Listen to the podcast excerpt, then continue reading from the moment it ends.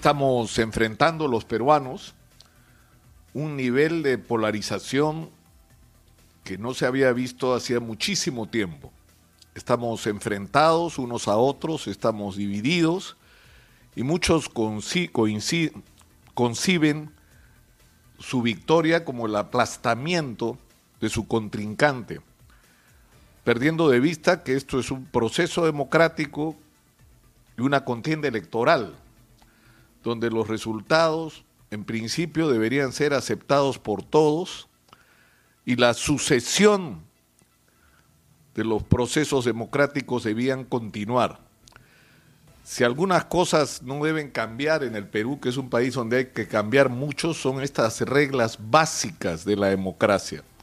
El respeto al otro, la capacidad de discutir, entendiendo que más allá de nuestras diferencias tenemos que buscar aquello que nos une como país, aquello que nos hace que todos, sin importar nuestra ideología o nuestros puntos de vista, tengamos el apellido de peruanos. Pero antes de esto, y mientras el país decide qué hacer el 6 de junio, hay algo que no puede esperar.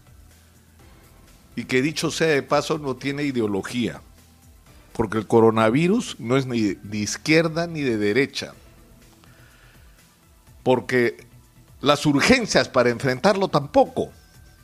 Porque la vacuna no es de izquierda o de derecha. La vacuna es una necesidad indispensable para la lucha contra el coronavirus. Y por eso, en estas circunstancias, es absolutamente urgente que el país haga uso de todos los recursos a los que pueda acceder para estar armados y enfrentar esta crisis sanitaria y económica que nos está matando.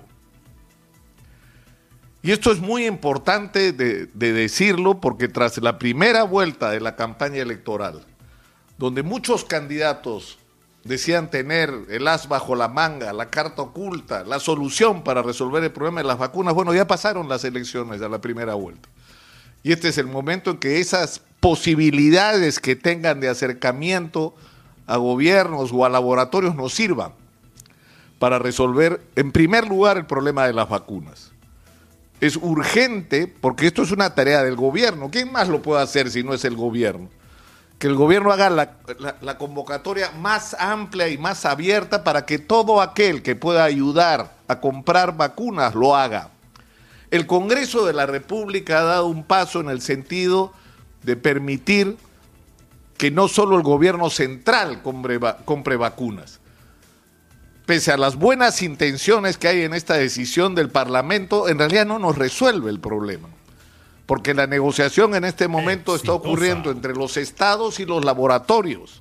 Y así están marcadas las reglas del juego. Y es cierto que algunos laboratorios, como lo ha anunciado Gamaleya, que es la distribuidora rusa, ellos sí estarían dispuestos, dicen, a negociar con privados si es que el Estado peruano, por ejemplo, les da autorización.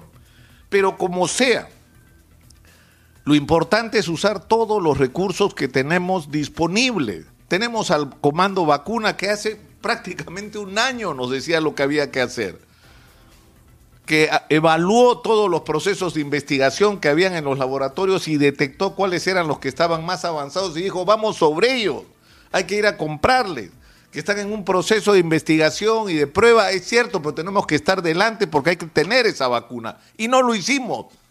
Bueno, hagámoslo ahora, tarde, pero hagámoslo. Y ya no basta solamente en que el gobierno negocie con los laboratorios, como se ha dicho hasta el cansancio. Hay que negociar con los gobiernos, y lo ha dicho el Comando Vacuna hace meses, con los gobiernos que más han avanzado en resolver el problema de la inmunización de su población. Los Estados Unidos, Canadá, Israel, más allá de las ideologías. No importa la ideología que tengan ni las simpatías que se tengan. Lo que hay que hacer es negociar con todo. Con los rusos hay que negociar. Y hay que usar a todas las personas que nos puedan servir de interlocutores. Julio Guzmán dice que él tiene contacto con Israel. No importa si le fue mal o bien en las elecciones. Si es verdad lo que dijo, que nos ayude a conseguir esas vacunas de Israel que nos ayude. Si Hernando de Soto dice que tiene una relación privilegiada con quienes toman las decisiones en, los Estados Unidos, bueno, ahora es el momento de que pruebe que es verdad. Porque necesitamos las vacunas que en Estados Unidos ya se están ofreciendo a los turistas y nosotros las necesitamos como país. Exitosa. Entonces es muy importante que se articule, que se abran las puertas, que se reciba todo el apoyo que sea posible para negociar con todos, incluyendo, y a alguna gente no le va a gustar, con los cubanos, que tienen muchos defectos y muchos problemas y generan mucha controversia pero que tienen muy buena investigación médica y están a punto de generar una vacuna que según la revista especializada Lancet, la revista británica, podría ser una vacuna muy exitosa, muy exitosa. Y por lo tanto también hay que negociar con ellos que se supone ponen a la venta sus vacunas a partir de agosto. Pero eso es lo primero. Lo segundo es que hay que resolver el problema del oxígeno y uno ya no sabe en qué idioma decirlo el Ministerio de Salud tiene que tomar, apoyado en la ley, el control de las plantas industriales de producción de oxígeno medicinal y organizar la distribución de ese oxígeno con las Fuerzas Armadas, que es en este momento en el Perú tal vez la organización más eficiente que existe, para que el oxígeno que se produzca se distribuya de una manera adecuada y no termine en manos de especuladores o de intermediarios.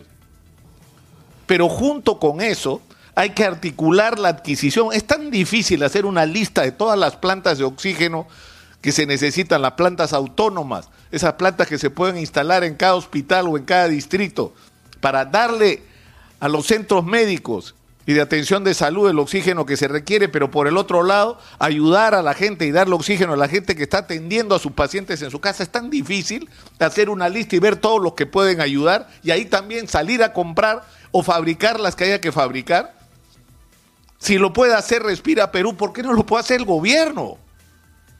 Porque tiene que abrir las puertas. Porque tiene que permitir que todo aquel que pueda ayudar, ayude y tiene que articular todos esos esfuerzos en uno solo. Es necesario el primer nivel de atención en qué idioma hay que hablar. Necesitamos urgentemente no que el virus nos persiga, salir nosotros a perseguir el virus saber dónde se están produciendo casos, intervenir sobre esos casos, darle tratamiento a la gente cuando la enfermedad recién empieza, darle protocolos a las familias para que sepan qué hacer, pero para eso hay que juntar los centros de salud, los municipios, las parroquias, las organizaciones de vecinos, todo lo que sea posible juntar para todos unidos enfrentar el virus y dar una respuesta. Y por supuesto hay que invertir recursos y poner personal y poner equipamiento en los centros de salud y postas médicas para que esto sea posible. Hay que, es decir, en el tema de las mascarillas, es increíble lo que ocurre. Ahora hay que usar dos mascarillas. Bueno, ¿qué tipo de mascarilla? ¿No era que la KN95 bastaba y era la más segura de todas? Hay que usar dos KN95 y la gente humilde de este país, la gente que no tiene recursos, que son demasiados, que son la mayoría de peruanos, ¿de dónde van a sacar dinero para comprar mascarillas? Algunas de las cuales deberían cambiarse cada día. Tiene que haber una respuesta. Y finalmente, no debería ser tan difícil tener una estrategia basada en los reportes de los especialistas con, respecto a cómo parar eh, la, expansión del virus. Y está claro que las cuarentenas son las medidas extremas desesperadas que no resuelven la crisis sanitaria y que deterioran una situación económica que no da más. Hay que establecer cuáles son los puntos de contagio y, y promover la aplicación de protocolos absolutamente rigurosos porque la gente no se está contagiando en los restaurantes, la gente no se está contagiando en los gimnasios, la gente se está contagiando en los supermercados, en los centros comerciales, en los mercados de abasto, en los mercados informales, en las colas, en el transporte público, ahí se está contagiando la gente. Y por supuesto en las reuniones familiares donde la gente piensa que como todos se conocen, todos están protegidos y se quitan la mascarilla. Y uno con coronavirus contagia a familias enteras.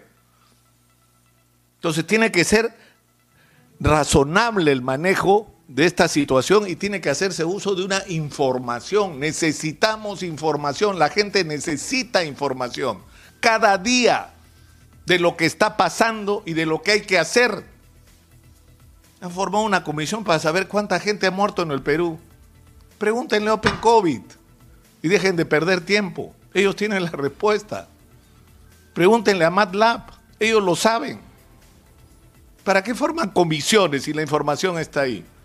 Pero en fin, yo creo que hay cosas, sinceramente, que no pueden esperar. Y la responsabilidad del gobierno de Francisco Sagasti en estas circunstancias es enorme y hay que decir que no están haciendo lo que tendrían que hacer.